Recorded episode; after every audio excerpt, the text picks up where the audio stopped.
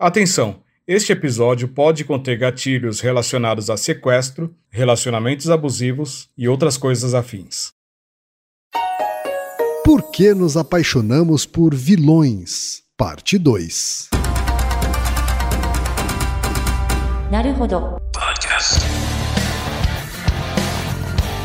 Bem-vindo ao Naruhodô, podcast para quem tem fome de aprender. Eu sou Ken Fujioka. Eu sou Altair de Souza. E hoje é dia de quê? Fúteis e úteis. Você já sabe, mas nunca é demais lembrar. O Naruhodô agora está no Orelo, uma plataforma de apoio a criadores de conteúdo. É por meio do Orelo que você ajuda a manter a gente no ar. No Orelo, você escolhe um valor de contribuição mensal e tem acesso a conteúdos exclusivos, conteúdos antecipados e vantagens especiais, tais como sorteios de vários presentes e outros mimos. Além disso, você pode ter acesso ao nosso grupo fechado no Telegram e conversar comigo, com Altair, com outros apoiadores e apoiadoras. E não é só isso. Toda vez que você ouvir ou fizer download de um episódio pelo Orelo, vai também estar pingando uns trocadinhos para o nosso projeto. Então venha ajudar a ciência e o pensamento científico você também. Venha pro Orelo e apoie o Naruhodô. E chegamos ao momento Alura, querido ouvinte, querido ouvinte. Eu sei que nessa época de isolamento social a gente é bombardeado o tempo todo com lives, webinars, cursos, e embora o senso comum tente nos convencer de que estamos em home office, a verdade é que estamos sendo forçados a ficar em casa e tentando trabalhar em meio a uma pandemia. Então, meu recado é: antes de mais nada, vá com calma e cuide de sua saúde mental. Dito isso, pode ser sim um bom momento para dar uma acelerada em sua carreira profissional. E é para quem estiver afim de fazer isso que eu quero falar aqui da Alura, a maior plataforma de cursos online do Brasil. Tem mobile, programação, front-end, infraestrutura de tecnologia, design, user experience, marketing digital, data science, inovação, gestão, tem para todos os gostos.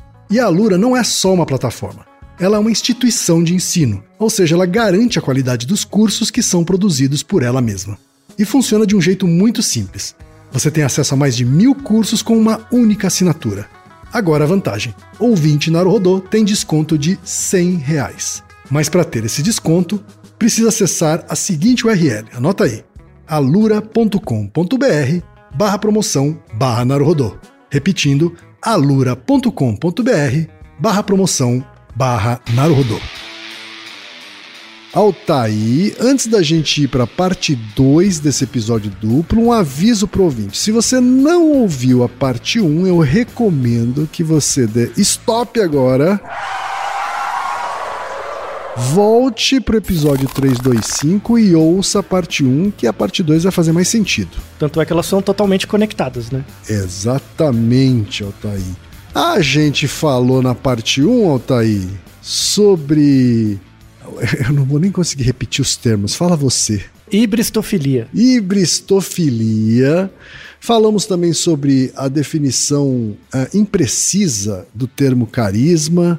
Falamos da relação entre a hibristofilia e a, a, né, a, atração que as pessoas têm por criminosos, mas também né, uma forma análoga de hibristofilia em relações afetivas que não necessariamente envolvem criminosos. Né? Uhum. Por exemplo, em relações abusivas. Isso, relações mais prevalentes, né, mais comuns. A gente terminou a parte 1, Altair, fazendo uma ponte com a ideia de síndrome de Estocolmo. Aí só, só refazendo a ponte, né? A ponte vem a partir da definição imprecisa, como quem comentou, de, de carisma, e que a carisma, o carisma sempre emerge de uma relação. Só que a, o, a, palavra carisma é ruim porque em português ela é vista como um substantivo e não como um adjetivo. Sim. Né? E todo carisma emerge de uma relação entre o indivíduo e o contexto, um outro. A hibristofilia ela nasce de uma relação onde o indivíduo tem uma maior força para construir uma relação com esse outro. Uhum. A síndrome de Estocolmo é o contrário, é o outro que tem uma maior força em construir uma relação com você. Tá? Então é por isso que hibristofilia e síndrome de Estocolmo são dois lados da mesma moeda. E o que torna a questão muito mais interessante, do meu ponto de vista. Né?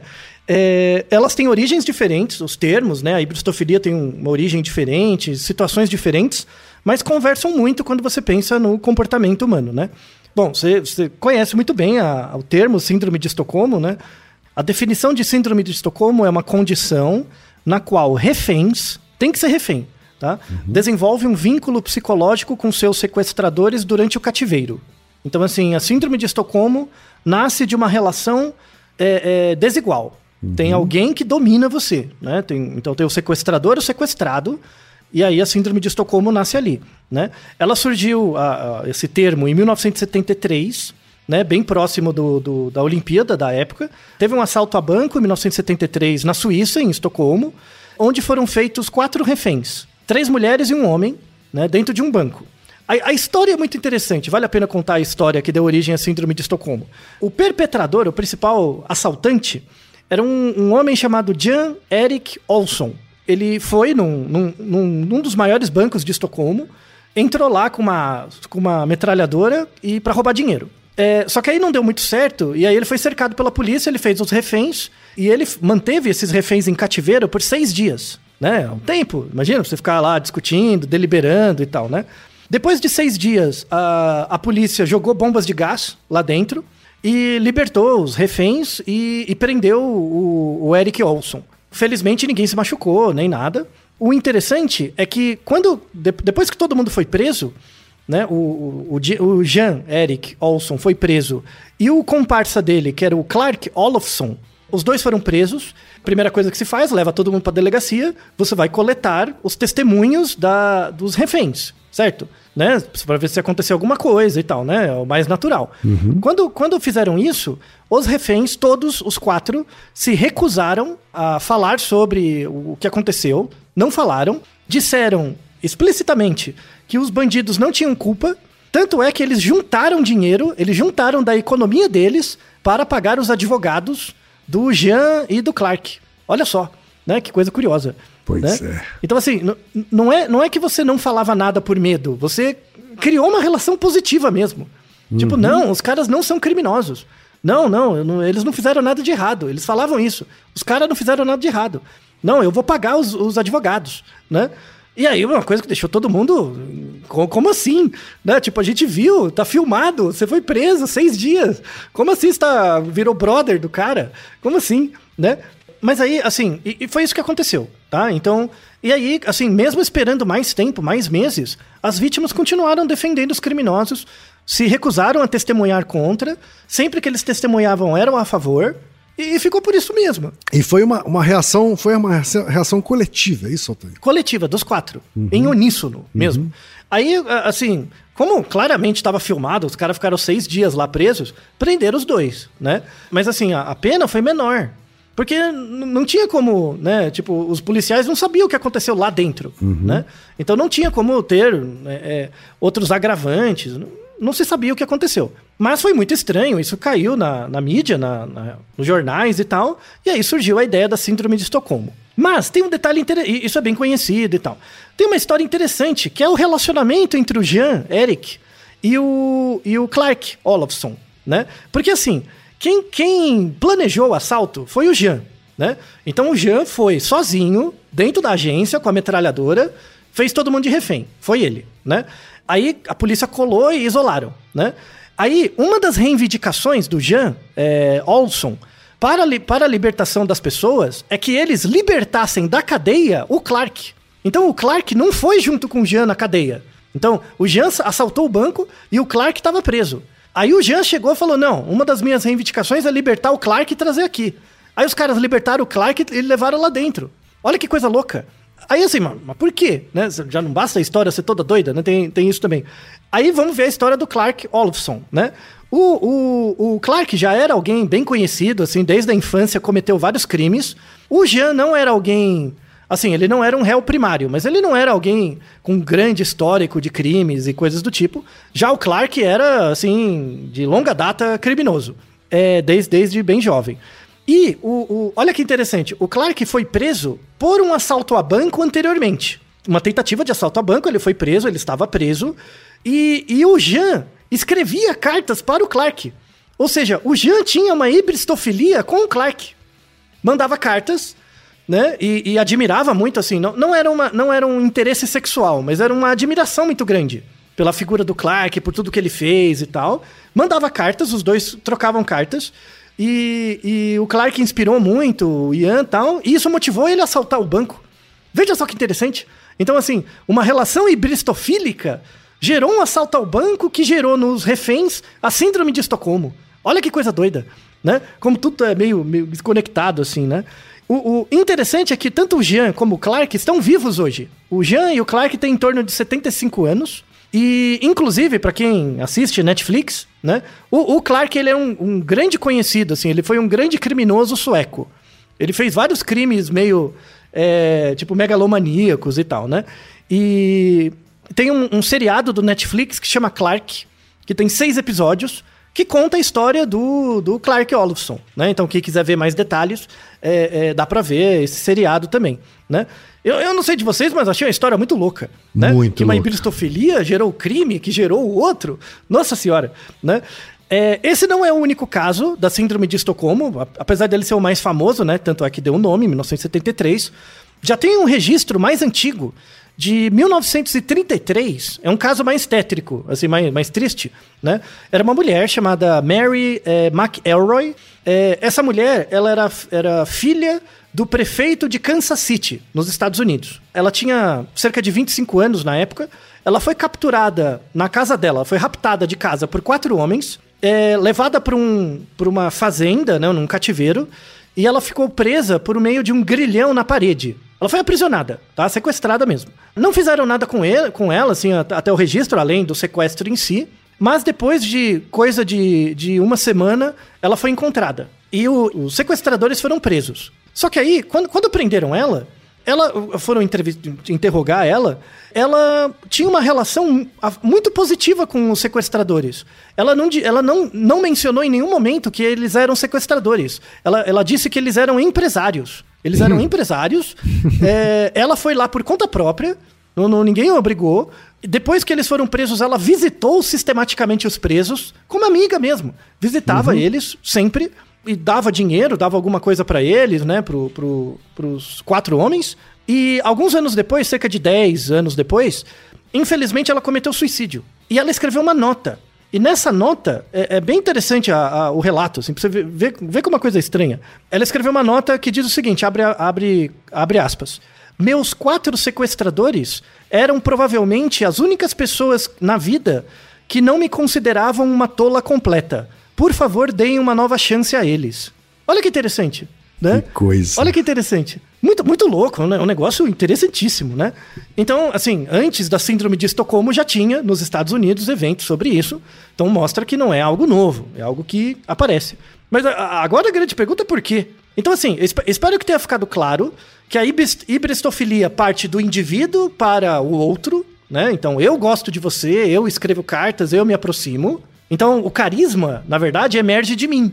Né? Eu que estou procurando o bandido. Né? Então, o car... eu vejo o carisma no, no, no bandido. Então, eu persigo ele. Na síndrome de Estocolmo é o contrário. Então, é desenvolvido o carisma a partir de uma relação assimétrica de dominação. Então, o sequestrador sequestra você, ele impõe o, o ele impõe a, a, vontade sobre você e ali acontece alguma coisa em que o sequestrado, o refém, estabelece uma relação positiva. Acontece em todos os casos de sequestro? Não, não acontece. Tem um relatório do FBI que eles mostram que apenas em 5% das vítimas acontece algum nível de Estocolmo. Então, assim, não, não, não é sempre todo sequestro. A maior parte dos sequestros gera é, é, outros sentimentos negativos ligados ao TEPT, que é o estresse pós-traumático. E, e, e aí é interessante. Eu fui procurar no DSM-5 no compêndio, no livro compêndio de transtornos mentais, Sim. e não tem, não tem a síndrome de Estocolmo. Assim, não, não, não existe a definição formal. E aí a gente vai ver, vai ver a literatura e tal, não existe um consenso do que é a síndrome de Estocolmo. Porque assim, quando você para você colocar um, uma nova doença mental no, no, livro, né, você tem que ter uma reunião, isso em geral leva algum tempo, anos até, é, para você ter um consenso sobre os sinais e sintomas e experiências que fazem parte de uma desordem. Então, uma certa doença mental ela é caracterizada a partir de sinais e sintomas e comportamentos, expressões. E aí você tem, tem que ter um corpo de, de profissionais, de, de experientes clínicos né, em saúde mental, que percebe esses quadros, né, é, esses sinais e sintomas, e eles têm que atestar que esses sinais e sintomas são diferentes de qualquer outra doença. Que eu não colocaria isso em outra caixa, né? Certo. É, e até hoje não tem um consenso. Então é por isso que a síndrome de Estocolmo não aparece. Mas ao mesmo tempo ela não é TEPT. Ela não é o estresse pós-traumático. Porque o estresse pós-traumático gera na pessoa sensações muito negativas, né? E a síndrome de Estocolmo não. Ela gera, no final, uma relação positiva com o agressor, com, enfim, o sequestrador, tá? Então, o, o, ainda está em aberto. Não se sabe, por exemplo, uma das coisas mais básicas, não se sabe se é uma doença mental. Não tem um consenso se a síndrome do Estocolmo é uma doença mental ou é algo que emerge do grupo. Sabe, por exemplo, por exemplo, quando você vai no estádio de futebol, por que, que, por que, que uma pessoa aqui sozinha, ela não vai bater num, num, num alguém de outro time, mas quando ela tá no, no jogo de futebol lá na torcida, ela bate. Ou seja, não é a pessoa sozinha que tem uma doença mental. O contexto emerge um sistema de relações que favorece certos comportamentos. Aí tem um peso muito maior do contexto do que da pessoa.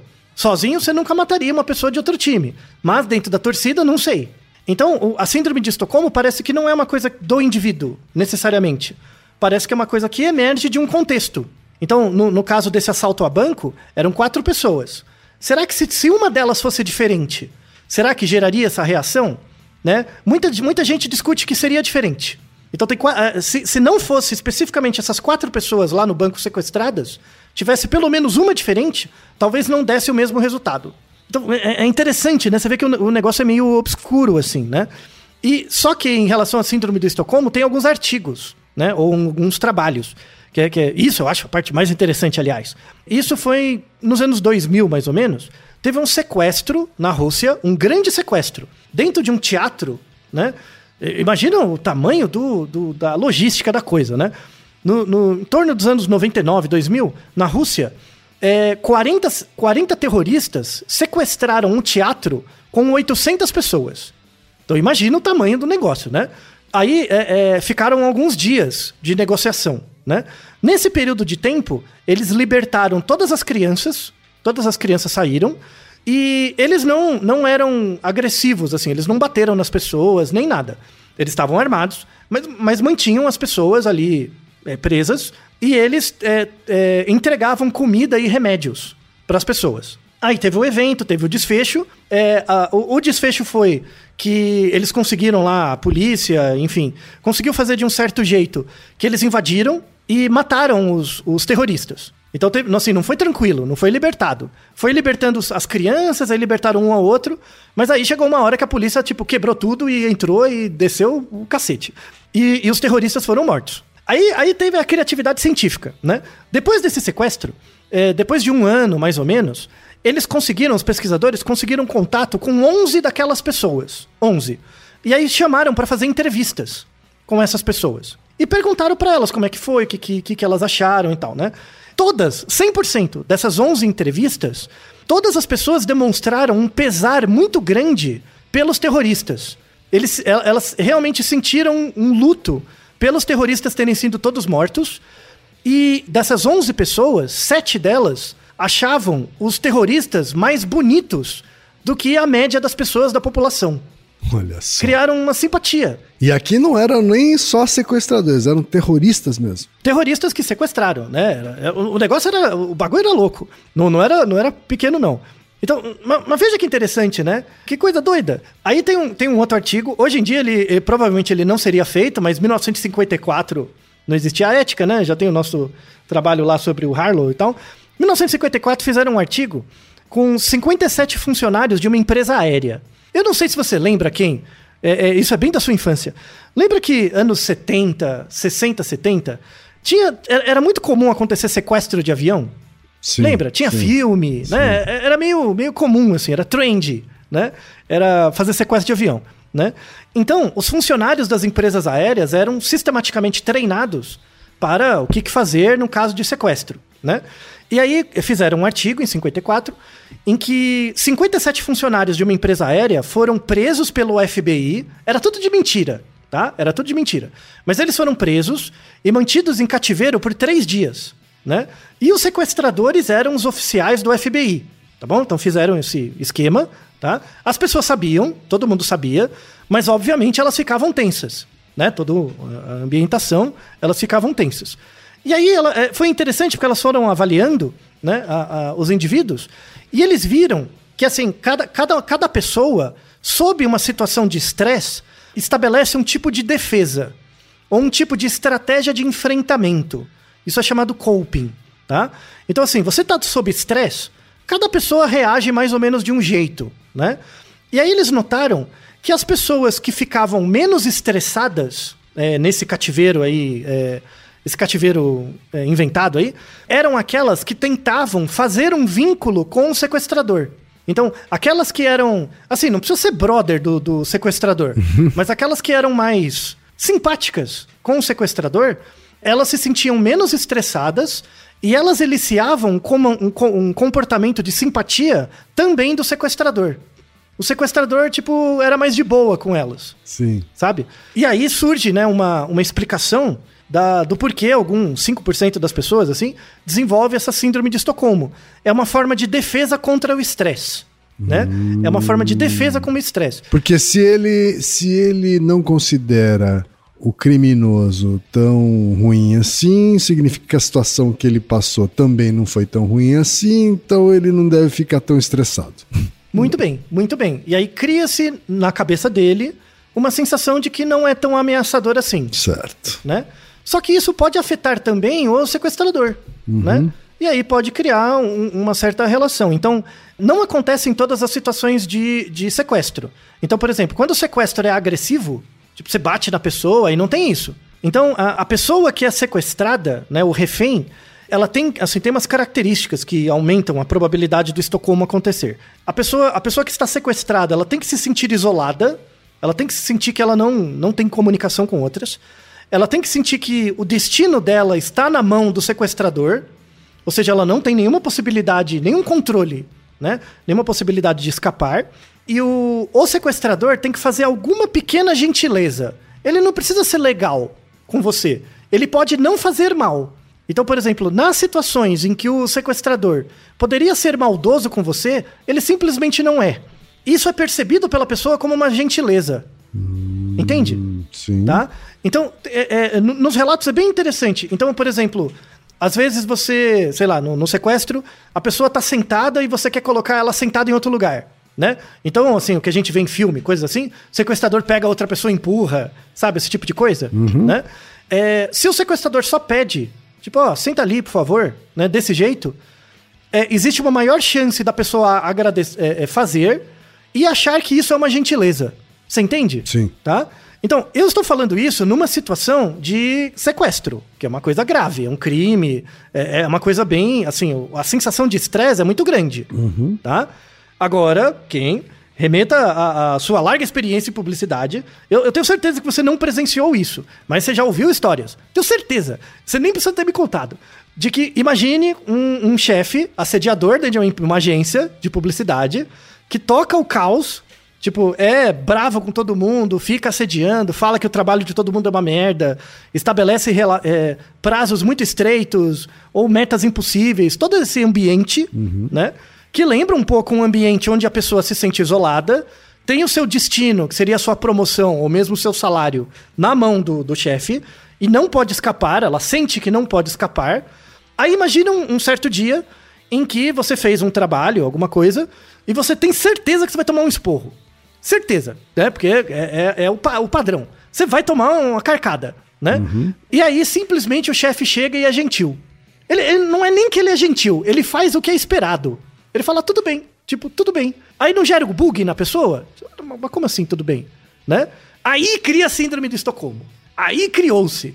Aí a, a, a, pessoa vai começar, que, vai, vai começar a achar que existe uma relação positiva que existe uma possibilidade de estabelecer uma relação positiva para que a pessoa escape dessa dessa augura, né? Sim. De ter sido sequestrada, não por um sequestrador, mas por um chefe abusivo. Então, o, o, o, essas características são muito interessantes quando você estiver avaliando, por exemplo, clima organizacional de uma empresa ou comportamento de líderes. Aí, nesse sentido, nesse sentido, e aí, e aí eu volto no termo é, por que, que carisma é um termo ruim, né? Nesse sentido, esse líder assediador, ele é um líder carismático. Só que ele é um líder carismático dele para a pessoa, por meio do assédio, por meio da imposição. Né? Ele, ele condiciona. É porque a gente tem uma visão muito cristã do, do carisma, né? Que é uma pessoa que atrai as, as ovelhas, o, o rebanho. Não é. Tem muito cuzão que é extremamente carismático. Extremamente. Só que é carismático por meio da coação. Tanto é que ele coloca a pessoa numa situação onde ela não pode escapar. Né? E aí, simplesmente uma situação em que você é normal, soa para o outro como uma gentileza. E aí você valoriza o outro. Olha que desgraça. Que desgraça. Que desgraça. Quer dizer, você abaixa a régua tanto que quando você sobe um milímetro, parece que houve um ganho, né?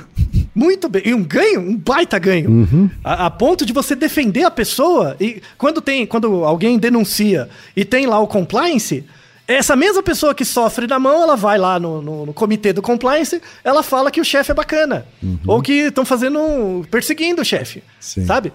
Exatamente igual em Estocolmo. Uhum. Exatamente. Isso acontece em relações de empresa, acontece em escola e acontece em relacionamentos afetivos. Muito também. Acontece na minha área acadêmica, muito, com o orientador.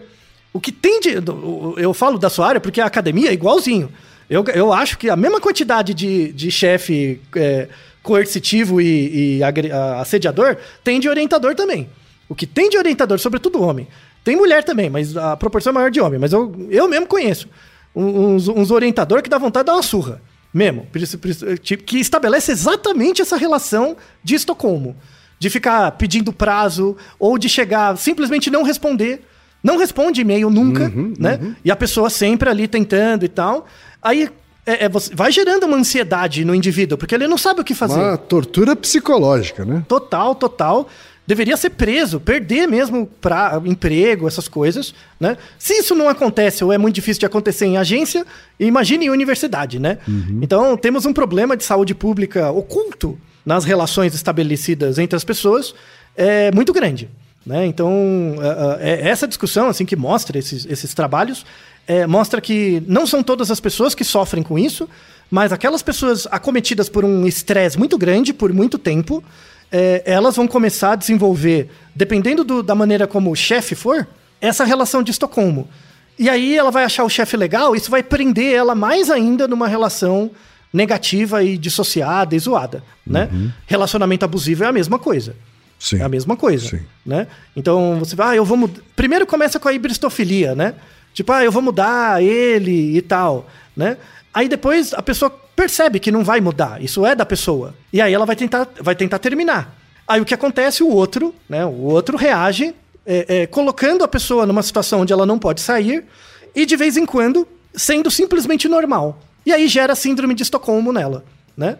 Então ela realmente você deixa a, a pessoa presa numa relação completamente zoada, né? Onde a, melhor defesa que aquela pessoa vê contra, contra o estresse é simplesmente gostar do outro né? Gostar e defender o outro. Sim. Você vê que, é você vê que é uma coisa completamente ambígua, né?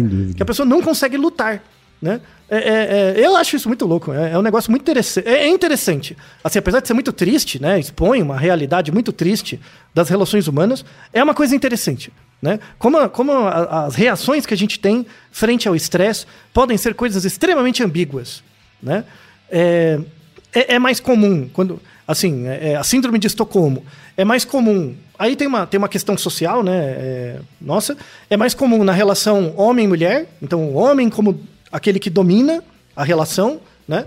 Mas, mas já tem relatos, vamos deixar até um artigo, que em relacionamentos homoafetivos é, acontece também, né? É, mesmo em situação de sequestro, é, é a mesma coisa, tá? E aí volta na questão da, da. Aí não tem a ver com estratégia sexual, né? É uma estratégia de é, reação de defesa contra estresse. Então a, a hibristofilia e os seus, as suas gradações é um tipo de estratégia sexual que o indivíduo desenvolveu ao longo da vida e para ter um, um objeto de interesse sexual satisfatório para ele, ele busca alguém que cometeu um crime. Né? Então parte do indivíduo para o vilão. Né? O Estocolmo é o contrário. Isso não tem a ver com a estratégia sexual da pessoa. Na verdade, cria-se um ambiente é, coercitivo, onde o indivíduo, como uma forma de lidar contra o estresse, ele acaba percebendo qualquer atitude normal do agressor como algo positivo. E aí ele responde de forma positiva e cria-se um vínculo onde você sofre menos, porque você percebe o outro como alguém melhor, Mas ao mesmo tempo você fica preso numa relação zoada de onde você não consegue escapar, né? No, no caso do sequestro, vai chegar uma hora que a polícia vai entrar e descer o cacete, então a coisa acaba. Mas quando você pensa em relação de trabalho e relação afetiva, não vai ter a polícia ou alguém que entre e desça o cacete, né? Então você vai ficar preso e aí isso pode, e a gente vê isso muito, é, evoluir para crimes como feminicídios e, e homicídios e outros crimes de, de agressão ao outro possíveis. Né? Então, apesar de ser uma coisa muito interessante, é, não deixa de ser triste. Sim. Né? É muito triste. Como você sabe, né, Altair? Como trabalho voluntário, eu faço facilitação de grupos reflexivos de masculinidades, né? Ou seja, eu, eu uhum. facilito rodas de conversa entre homens, né?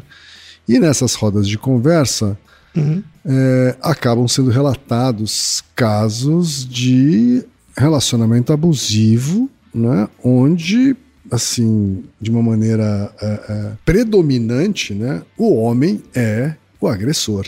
Qual a relação entre esse relacionamento abusivo praticado por homens e a síndrome de Estocolmo? Então, exi existe uma relação direta, né? Como, como a gente mencionou antes.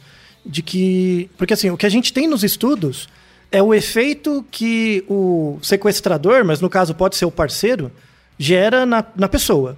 E aí, é, é, na, na, na, no parceiro ou na vítima, no sequestrado.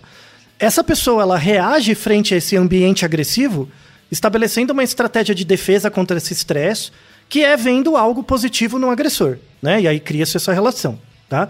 O que a gente não tem muito de trabalho é que, assim, é, é, o que a gente não tem muitos trabalhos sobre isso, é, não do ponto de vista psicológico, na sociologia tem bastante até, que é no caso do sequestrador, tipo, eu quero assaltar um banco, aí a motivação do sequestrador é meio óbvia. Eu quero dinheiro, eu quero os bens, eu quero a coisa, né? Quando você pensa num chefe agressor, num chefe abusivo, ou num, num marido, num, num, parente abusivo, qual seria a motivação? Sabe? Então, isso tem, tem, tem, todo, tem uma explicação sociológica ligada ao fato de que o, o homem tem, em geral, na, na, nas estruturas sociais que a gente tem hoje, o homem tem a, o protagonismo da violência e as mulheres têm o protagonismo do cuidado, em, ger, em geral, né? pensando em estruturas sociais, né? É, ligadas a, a, ao gênero, né? não ao sexo, ao gênero. Por isso que tem essa, essa cisão entre violência e cuidado, e existem gêneros associados com uma maior frequência a cada um deles.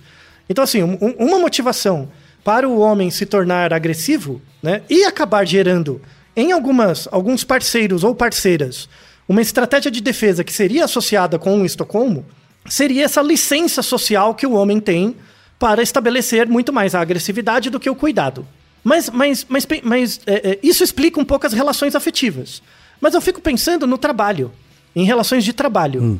Então, mas aí a sua experiência ajuda muito. Então, por exemplo, por que, que dentro de uma agência, que é a área que você conhece mais, por que, que dentro de uma agência é, é um, um, líder, um VP, um CEO, o que quer que seja, completamente abusivo, aparece e tem sucesso. Por que, que se torna bem sucedido um, um líder é, assediador? Você tem um palpite? Olha, Altair, é, eu, eu acho que são vários fatores. assim. Eu, eu acho que a gente tem um, um sistema econômico que acaba valorizando esse tipo de, de característica né? e acaba confundindo essa violência com determinação ou assertividade. Hum. Mas. Mas não sei te dizer assim que, que hum. mais poderia então, então explicar. Então, não, então eu posso, eu posso dizer assim que a pessoa, o, o, líder, a pessoa que se torna líder de uma agência, ela tem, ela precisa de certas competências, só que tem lados negativos dessas competências que são meio que tipo, ah, você está dando certo, então você pode é, é, continuar sendo apresentando esse lado negativo, apesar dos aspectos positivos, das competências positivas. Então você é alguém assertivo, você é alguém que consegue ganhar as concorrências, logo entra dinheiro na agência. Tem um lado negativo que é você ficar sendo um cuzão com os outros, mas é aceitável. É, eu é acho, acho, é, acho que existe uma aceitabilidade dessas características negativas e do prejuízo emocional que ele causa por causa do resultado financeiro que ele traz. Isso, boa. Né? Sabe, sabe por que eu estou te falando isso? Porque na academia é igualzinho. Uhum. Então, a, a, assim, não é uma regra, mas a gente conhece, vê e tal. Tem, é, é, se você é um, um, docente, orientador de uma universidade pública, que tem um grande laboratório, um laboratório grande, Uhum. que você publica muitos artigos e é muito reconhecido, ou seja, você atende às expectativas do que seria esperado, né? Você tem, acaba tendo uma liberdade, entre aspas, poética, para ser assediador com seus alunos. É, no mercado corporativo é, é, existe até uma piada para isso, que é uma anedota, né? Que é dizer que o cara entrega. Né? Como o cara entrega, então a gente faz vistas grossas para a parte escrota. Uhum. É, então, na academia é meio parecido, tem essa coisa de entregar, né? Mas é, é, eu quero deixar claro que isso não é uma regra, tá? Então, assim, quan- quando você entrega as coisas, é uma opção sua você criar um ambiente competitivo demais entre os alunos, onde o assédio acontece, ou criar um ambiente colaborativo em que você desenvolve alunos para serem melhor que você. Né? Na academia tem essa possibilidade. Né? Sim. Alguns escolhem um lado, outros escolhem outro, né? Alguns esco fazendo um negócio meio nerd assim, o, a- o maior o maior objetivo do Obi-Wan Kenobi era que o Darth o, o Skywalker fosse melhor que ele, né? É um lado. Mas ninguém, o, o Darth Vader não, não, não treinou ninguém para ser melhor que ele. Ele ia ser o melhor sempre, Sim. né? Então, isso fala muito da pessoa, né? Da pessoa que chega lá, Sim. né? E aquela pessoa cria um sistema que a gente vê, por exemplo, em crimes, né? É, é por isso que as pessoas têm tanto interesse em crime, sabe? Eu, eu acredito. Porque o crime, ele é uma exacerbação de uma coisa que acontece todo dia. Que acontece na Todo vida da pessoa, né? É. Então, é, assim, é, é muito grave, tipo, eu, eu falar com serial killer, me casar com ele, eu nunca vou me casar com um serial killer. Mas eu posso me casar com um marido assediador. Assediador abusivo, Uhum, né? Então, é, é, é- é meio que uma tentativa de me informar, sabe? É, é meio inconsciente mesmo, né? É uma meio que uma tentativa de me informar, de me proteger. É uma teoria interessante, hein, Sim. Não, essa teoria socio- sociológica ela parece bem, assim, né? É, é, ela não é nova, nem nada. E ela está. Ela, ela é, é, é- ela é bem descritiva da estrutura do patriarcado, assim, né? Da, da estrutura machista que a gente tem. Sim. Uma das formas que a, gente, que a mulher tem, principalmente, não só, mas que a mulher tem de se proteger é se basear nesses casos extremos, né? E, e nesse, em geral, aí, aí volta na- nos episódios de True Crime lá, né? Que a gente falou no episódio 320, que é muito parecido. Muitas mulheres seguem, né? Tem muitas dicas, né? De como, co- como você saber, co- o que, que você tem que fazer para evitar ser alvo de um crime, né? No, no fundo, é uma busca para você tentar evitar não cair numa, numa arapuca de um relacionamento zoado, né? É, é- é engraçado, né? Como que a gente fica... Que, que sociedade triste, né? Tudo bem, é, já foi pior, né? Mas continua sendo, é, é meio zoado. Né? Eu não sei de você, mas é meio zoado, sabe? É, assim, o que, a gente, o que a gente tem que fazer é, contra isso é mostrar, né? Mostrar as contradições e tal, né? Não, não acho que exista uma sociedade no mundo atual que seja melhor do que ou pior. Cada uma lida de formas diferentes, porque é uma questão muito estrutural, né? Tem uma causa final evolutiva importante que afeta a sociologia da coisa. É, mas a questão é o, o que, que a gente vai fazer para educar as crianças. Eu não tenho esperança nenhuma dos adultos.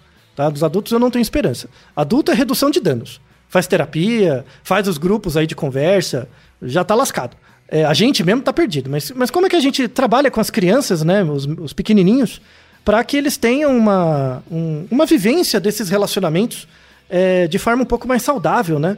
Não, é- é- se você parar para pensar, quem é muito triste você estabelecer como defesa contra o estresse, passar a gostar do outro. É um desamparo muito grande. É, exatamente. É, uma, é, uma, é. uma defesa quase que patológica, né, Altair? Sim, é, mas, mas assim, a patologia não tá na pessoa, né? Exato, mas ela, outro. é, mas ela acaba desenvolvendo uma própria, né, em defesa Isso. disso, sim. né? Sim, então você. E aí a gente vê muitos relatos. Felizmente hoje as pessoas estão falando mais, né? Uhum. Não quer dizer que acontece mais ou menos hoje, é que a gente conhece mais. Muitas pessoas que saem de um relacionamento abusivo e, e fica uma marca. Claro. Que muitas vezes é indelével. Sim, né? sim. É, é sim. indelével. Eu e é conheço, conheço ah, mulheres que passaram por relacionamentos abusivos e que impediram ela por anos a conseguir ter um outro relacionamento. Sim, sim. Né? E, e tem esse lado, né, que é muito triste, e tem o lado do cara também, né? Como, como que ele consegue não ser desse jeito? Pelas estratégias de aprendizagem mesmo, né? Então, eh, tem uma estratégia de proteção e cuidado com as meninas, mas tem uma estratégia forte de educação dos meninos. Sem dúvida. Também, né? Sem dúvida. Então, esse protagonismo da violência por parte dos homens e do cuidado por parte das mulheres é, vem de centenas de anos. Uhum. Né? Não vem do Brasil, vem de Portugal, que veio da Europa, que é muito antigo. Né? É, é uma das estruturas mais básicas que a gente tem, assim, já vem do... Le Levi-Strauss comenta muito isso, né? Que é uma das estruturas mais básicas. Uhum. E como é que a gente lida com isso, né? Então, o fato de hoje a gente ter discutir mais e ter um, espaços sociais onde a gente discute mais características do sexo biológico, de diferentes identidades de gênero, de diferentes orientações sexuais e estratégias sexuais, é uma forma de tornar essa discussão mais aberta para aí a gente começar a quebrar, mas isso vai levar muito tempo, começar a quebrar esse protagonismo dos homens pela violência e das mulheres pelo cuidado, né? Eu não quero. Eu, eu, não, eu, não, tenho, eu não sou inocente é, de dizer que a violência vai sumir. Porque não vai. Tá? Não vai. Mas pelo menos ela pode se tornar mais diluída e discutível. A violência vai deixar de ser algo físico ou psicológico para virar algo verbal, em que é discutido. Por exemplo, eu posso chegar para você e ser violento com você, ou brigar com você, por alguma razão, né? E você pode reagir comigo frente a essa briga. Mas por meio da discussão, a gente pode diluir isso ao longo do tempo. Né? Lembra do episódio do Roponopono? Que a gente fala da justiça restaurativa, né? Para manter a coesão do grupo em sociedades coletivistas. É, é eu acho que é um caminho antropológico que a gente pode ter no, no futuro, assim. Mas é uma coisa que vai levar pelo menos 100 anos. Eu não posso deixar de fazer o merchan aqui, né? De grupos uhum. reflexivos, né? Eu acho claro. que é, recomendo a todos os homens participarem pelo menos de uma temporada de grupos reflexivos para exercitar isso que os homens exercitam tão pouco, né? Que é conversar sobre seus próprios sentimentos, conversar sobre as cagadas que ele faz no dia a dia, né? num espaço é, em que ele compartilha isso com outros homens na mesma busca. Né? Isso. Então, porque é, é... essa busca solitária não funciona. Tá? Então acho é. que não posso deixar de fazer aqui o meu merchan sobre isso. Claro, claro. Não, é, e, e, esse comentário final é muito importante. Ela não funciona. Ah, eu vou me, me autoanalisar por vídeos de YouTube. Não, velho. É um relato verbal com outra pessoa de carne e osso na sua frente. E, e, o cara também vulnerabilizando, e você também e tal. É uma relação muito interessante. A terapia tem esse papel também. Sim. Né? Mas, mas, mas é, os grupos são legais em si. Né? Então, é, é para esse caso de discussão de masculinidade, é, é, contatos em grupo acabam sendo muito produtivos, porque você tem contato com outras visões também. Uhum. Né? Então, como, é, como é uma discussão social, acaba sendo muito produtivo e interessante. Vale muito a pena. É, assim, é, é, é, muito fácil começar, o difícil é manter, né? Você já, você já sabe isso muito bem, né, Kim? Sim. Mas não se sinta mal se você parar.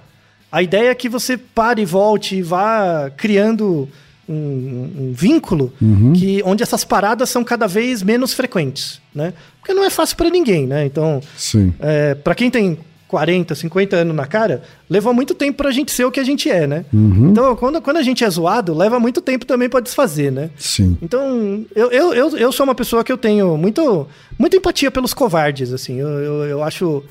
é, se você tá buscando, eu valorizo muito, assim. Eu, eu tenho muita empatia por quem se sente covarde, assim. Eu acho importante... Não, não se isole, sabe? Não se isole. Tenta. Mesmo que você desista, mas tenta de novo, sabe? Esse, isso é, o, é, é algo que precisa de mérito. Verdade. Assim, o cara pelo menos tentar. Eu já tô há cinco anos consecutivos. Então, é um mérito. Isso é um mérito, né? Mas, mas boa, parte das pessoas, vocês conhecem isso muito bem, acaba saindo, voltando. Uhum, sim. Né? Ou sai uma vez, às vezes demora muito e volta. Então, não é para todo mundo. Você tem um mérito muito grande de conseguir estabelecer é, é, essa mudança em você, né? Tem, tem um privilégio, mas também tem um mérito próprio seu de se predispor a todo esse espaço de modificação, né? Algumas pessoas têm mais dificuldade, outras menos, mas a ideia é que todo mundo tenha acesso, né? É e. Tem, temos que ter um trabalho muito grande com as crianças pequenas. Sim. Né? Então, a, a próxima geração tem que ser bem trabalhada para que esses grupos não sejam tão necessários. Na verdade, é, é bem mais fácil trabalhar as crianças pequenas do que retificar os adultos grandões.